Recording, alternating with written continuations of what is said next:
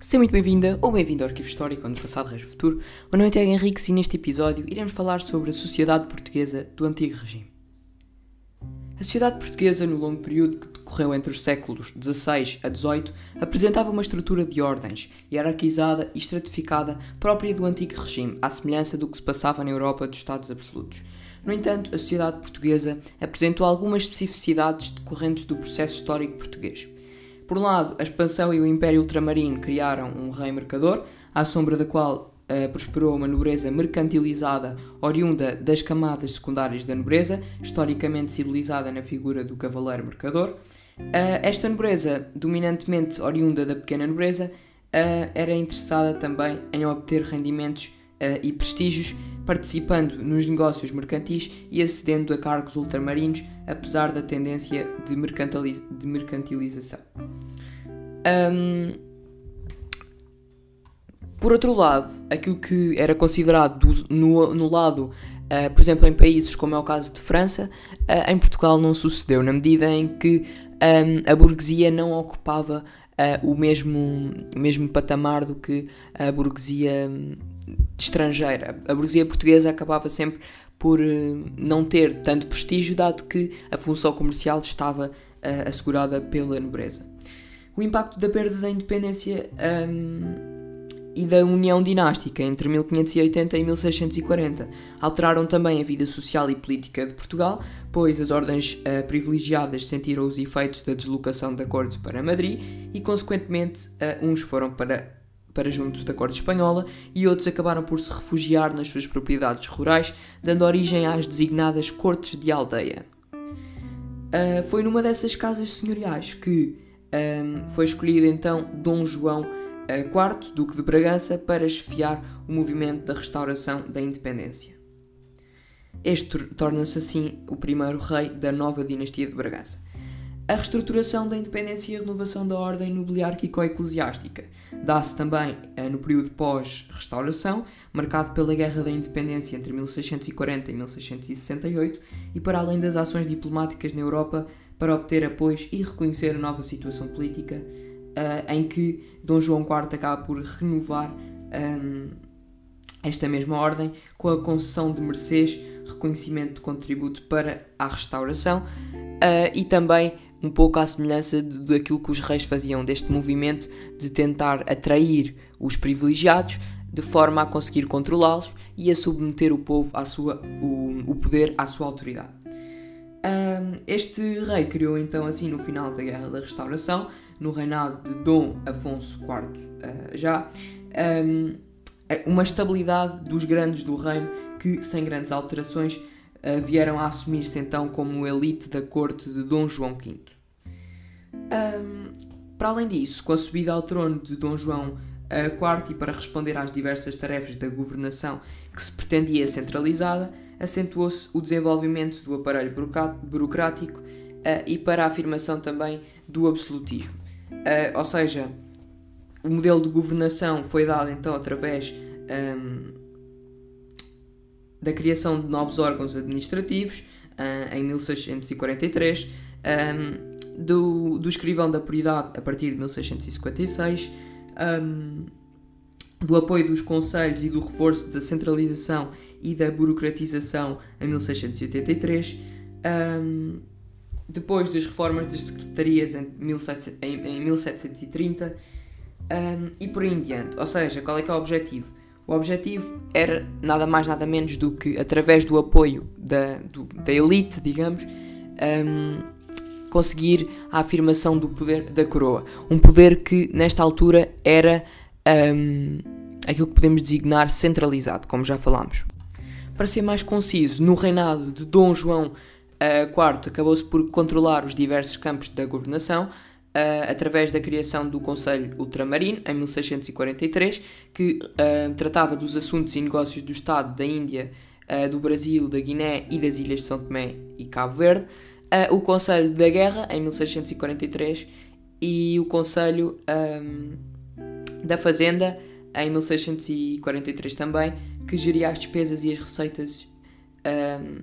e tratava dos assuntos jurídicos. Para além disso, no novo regimento de 1645, uh, foi criado também um,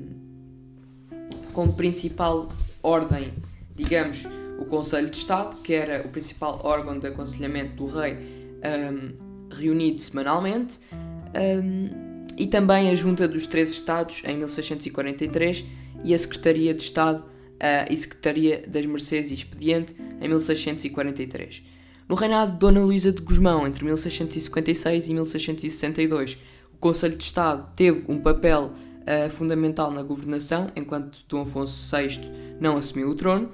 Um, no reinado de Dom Afonso um, VI, o declínio do poder dos conselhos e dos secretários, a preponderância do escrivão da puridade, Luís de Vasconcelos e Souza, um, o protagonismo do, do Conde de Castelo Melhor e também a sua influência na distribuição de honras e mercês que provocou o descontentamento da nobreza e o ano uh, de 1683 em que Dom Afonso VI foi deposto na sequência do afastamento do seu valido. Um, e por último, no reinado de Dom Pedro II, o antecessor, digamos de Dom Afonso V, uh, de Dom João V, um, em que este retoma o governo dos Estados no seu reinado um, de 1683 e 1706 em que o, o Conselho de Estado e o Secretário ganham preponderância, um,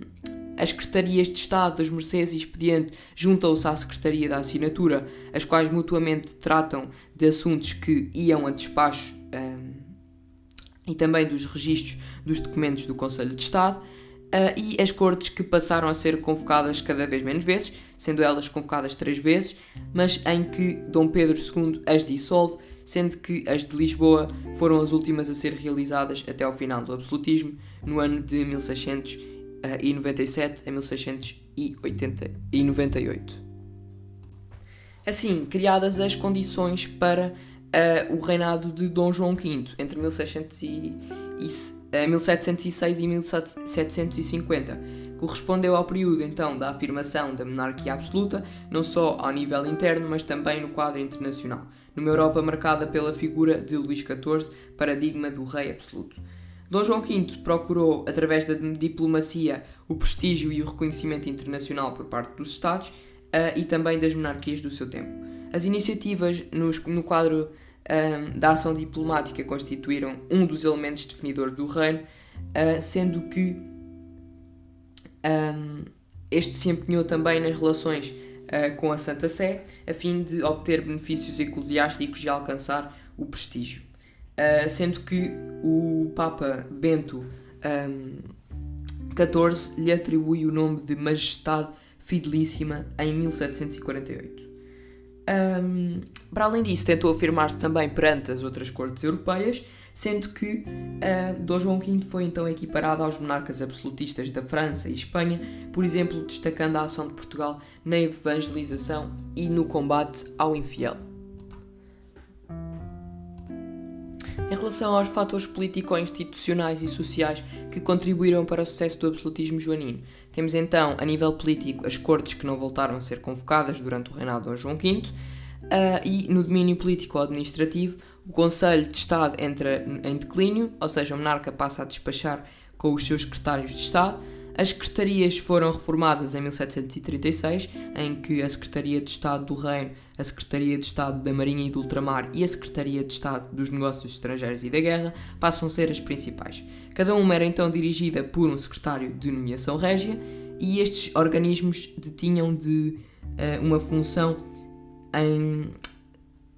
reunir o monarca, uh, onde,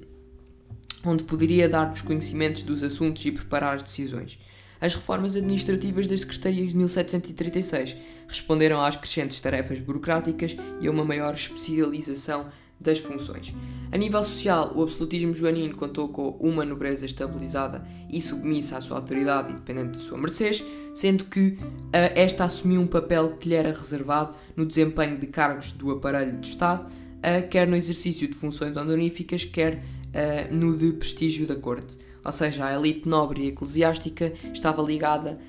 à corte e foi integrada numa estrutura administrativa em que o rei acabava por um, superintender de forma incontestada o exercício do poder legislativo, executivo e judicial. No campo económico, temos o elevado afluxo do ouro do Brasil que possibilitou recursos para gastos de uma corte, de uma corte luxuosa e para as despesas do aparelho do Estado absoluto. E a nível uh, político-social, temos então, apesar de alguns episódios de conflitos, um, uma resistência pouco significativa à consolidação do poder um, e em que não existe uma oposição face a outros grandes reinos, sendo que se fixou a ordem social através da definição do, das formas de tratamento, tal como uh, será falado mais à frente, e também um, daquilo que eram os critérios do absolutismo, como é o caso uh, da função, do nascimento, uh, etc. Em relação às manifestações da, grande, da grandeza da corte joanina, temos então o uso do, da pompa, do fausto e do cerimonial na corte um, e em público perante, ou neste caso face, um, o povo submisso, um, em que este aqui, é, estes eram os elementos fundamentais relativos ao rei, em que a vida da corte era determinada por um cerimonial rígido e hierárquico, em que existe uma presença de uma elite nobre e eclesiástica que pretende, uh, digamos que, participar na vida uh, e aceder aos privilégios concedidos pelo rei, uh, de modo a criar uma rede de dependência e a disciplinar as ordens privilegiadas, as entradas solenes do monarca e da família nas várias ocasiões festivas, as procissões solenes, batismos, casamentos e cerimónias fúnebres, sendo que estas comemorações ficaram bastante conhecidas pelo uso de fogo de artifício, as entradas públicas dos seus embaixadores nas principais capitais europeias, no que se destaca em Viena em 1708 por ocasião do contrato de casamento com Maria Ana de Áustria e em Roma em 1716, quando o embaixador Papa, uh, a embaixada ao Papa uh, Clemente XI faz então um, um, cortejo em que entra, digamos que, o famoso coche dos oceanos. Um, nas artes, nas suas mais diversas manifestações, evidencia-se então a grandeza do poder real, como é o caso da decoração, da construção da arquitetura efêmera associada às cerimónias públicas e também às religiosas. Um, temos também a edificação de palácios e mansões, como é o caso da reforma no Paço da Ribeira, do Palácio Real, uh, de algumas igrejas e capelas decoradas com talha dourada, uh, que constituíram um dos traços mais característicos da arte barroca no período joanino. Outros, outras obras foram também apoiadas pelo rei. São o Palácio uh, Convento de Mafra, o Aqueduto das Águas Livres um, ehm, entre outros. Em relação às letras e às artes, um, ehm, que serviram de, de propaganda régia, beneficiaram-se também o patrocínio do monarca, dando origem à criação de instituições, como é o caso da Academia Real da História Portuguesa, em 1720, da Biblioteca da Universidade de Coimbra ou Biblioteca Joanina, em 1717, e de alguns núcleos da Biblioteca da Ajuda em Lisboa. Uh, em relação a outras partes do, do, da cultura, temos também a edificação do Teatro Real para a ópera, inaugurada em 1737, e a, uh, a instalação de um, gabinete, de um gabinete e observatório astronómico. Para além disso, um, foram também divulgadas algumas curiosidades, como a, a famosa experiência do padre Bartolomeu de Guzmão, uh, o instrumento de andar sobre o ar, conhecida como passarola. E assim termino mais um episódio do Arquivo Histórico. Espero que tenhas gostado. Se gostaste, partilha este podcast com os teus amigos e familiares. Aconselho-te a seguir a nossa página do Instagram, arquivo underscore it101, onde traz conteúdos interativos relacionados com a temática de hoje à tua disposição.